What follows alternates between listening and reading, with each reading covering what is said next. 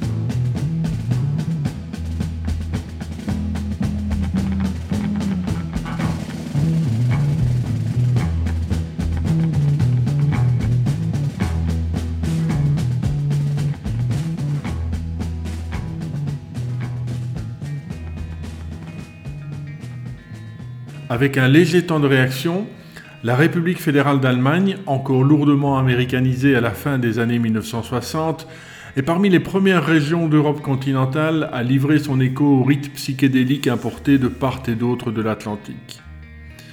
Mais elle le fait avec son accent propre, nourri d'engagement politique, de musique contemporaine et d'électronique. Le tout avec un recours intensif à l'électricité, que ce soit pour amplifier ou pour générer effets et expérimentations électroacoustiques. On a débuté avec Henriette Kotensvans et voici Canaan.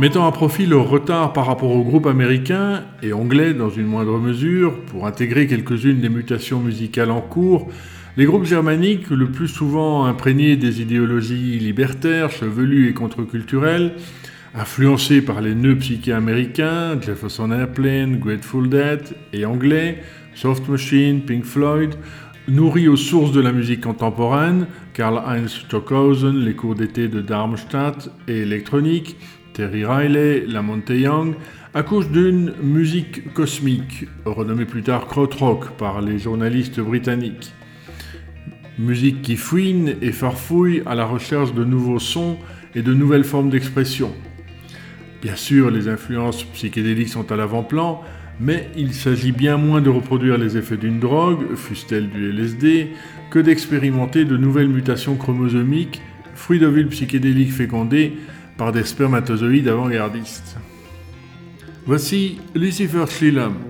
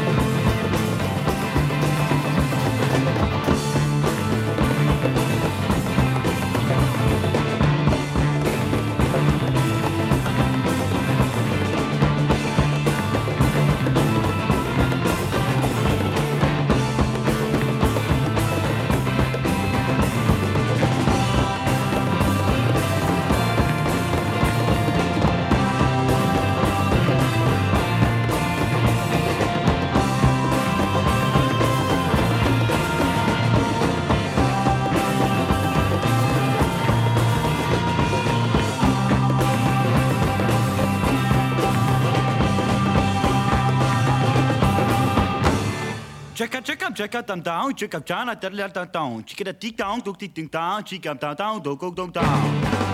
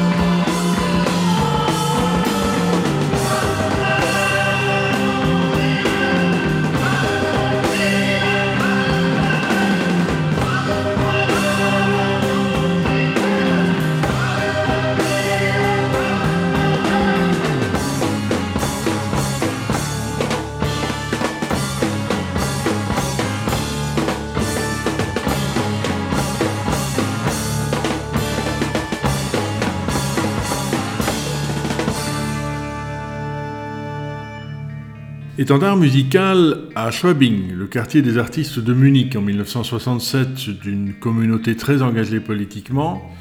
Elle héberge plusieurs membres de la future Rode Armee Fraktion, groupe de guérilla urbaine d'extrême gauche à l'idéologie marxiste-léniniste, auteur d'actions violentes qui culmine en 1977, et aussi appelé Bande Abader. Amondul exacerbe le concept libertaire, acceptant quiconque au sein du groupe, qu'il sache ou non jouer ou chanter. Parmi les frères Léopold, Peter et Ulrich et Chris, qui se connaissent depuis le pensionnat, les Falk, Renate Eschrat, Helge et Rainer, qui vient de Vienne et joue de la guitare, et tous les autres. Une communauté comprenant 11 adultes et deux enfants qui font tout ensemble, en se compris entre autres de la musique. Un groupe émerge, qui joue au sit-in et au teach-in qui fleurissent dans les universités et les académies, expérimentant chaque jour pour sortir des voies tracées. Tout sauf ce qui est déjà défloré. Pas de nom anglais comme les Beatles ou les Rattles, et au début même un nom de groupe différent à chaque performance, avant de devenir Amondul, double référence à la mythologie égyptienne et à la légende turque. Assez vite, un schisme se fait jour entre les partisans du délire total et ceux, plus musiciens, qui estiment qu'accueillir tout le monde, c'est pousser le bouchon un peu loin. Amondul 2, entraîné par Chris Carrère, émerge et partage même la scène avec son siamois au Songstar Festival d'Essen en 1968. On écoute Dem guten, schönen Fahren.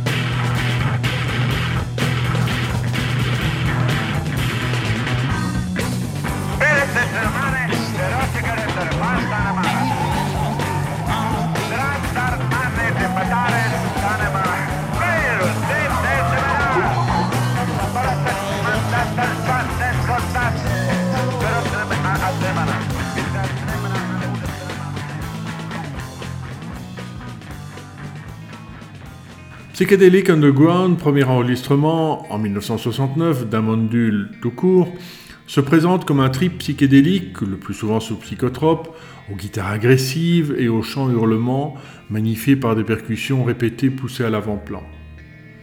Parmi les albums suivants, seul Paradis Schwarz-Duhl en 1970 se différencie, plus folk, plus pastoral.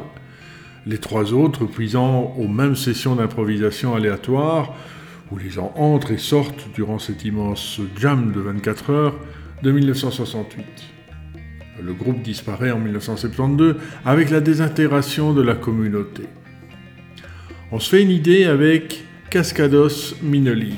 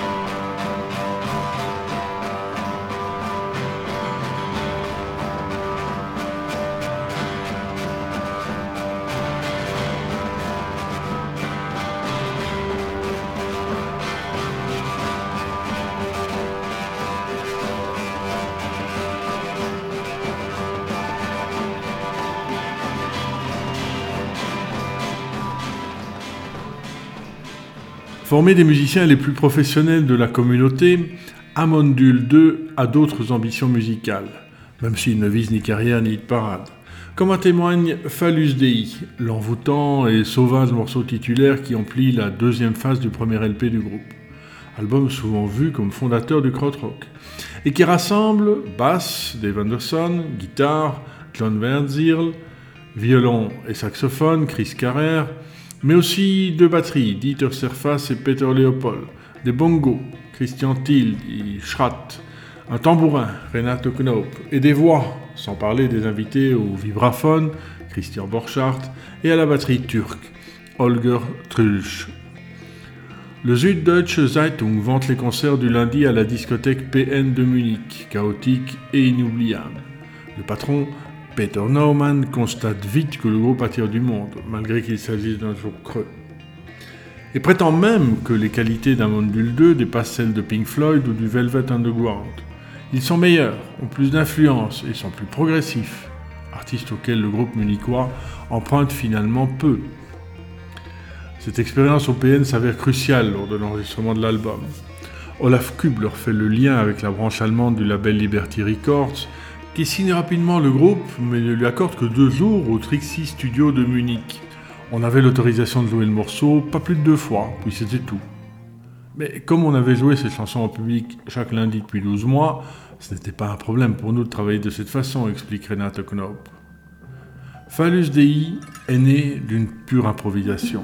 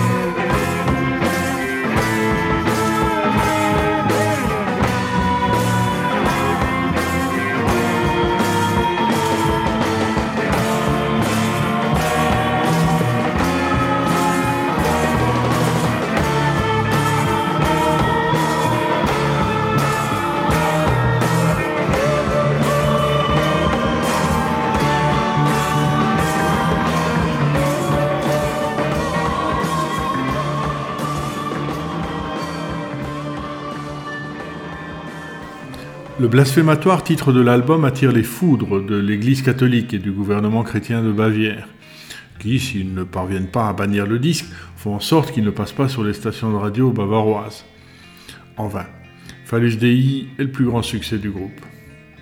Avec Yeti en 1970, au deuxième disque consacré à l'improvisation, un axe central car comme l'explique Chris Carrère, on n'avait pas le temps de répéter beaucoup, la vie était bien trop excitante pour se retirer dans sa chambre silencieuse et se concentrer uniquement sur la musique.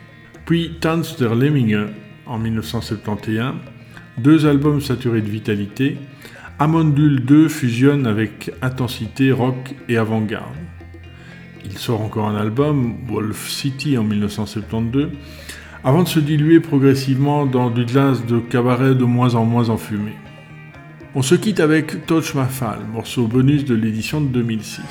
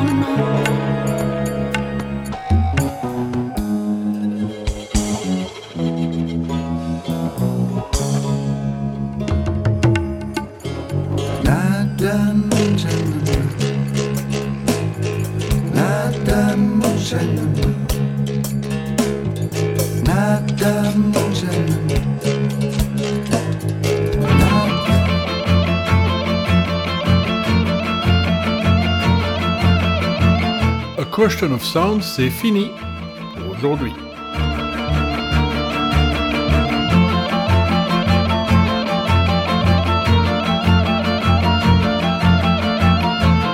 Dans un mois, Fantasmagoria de Covert Air.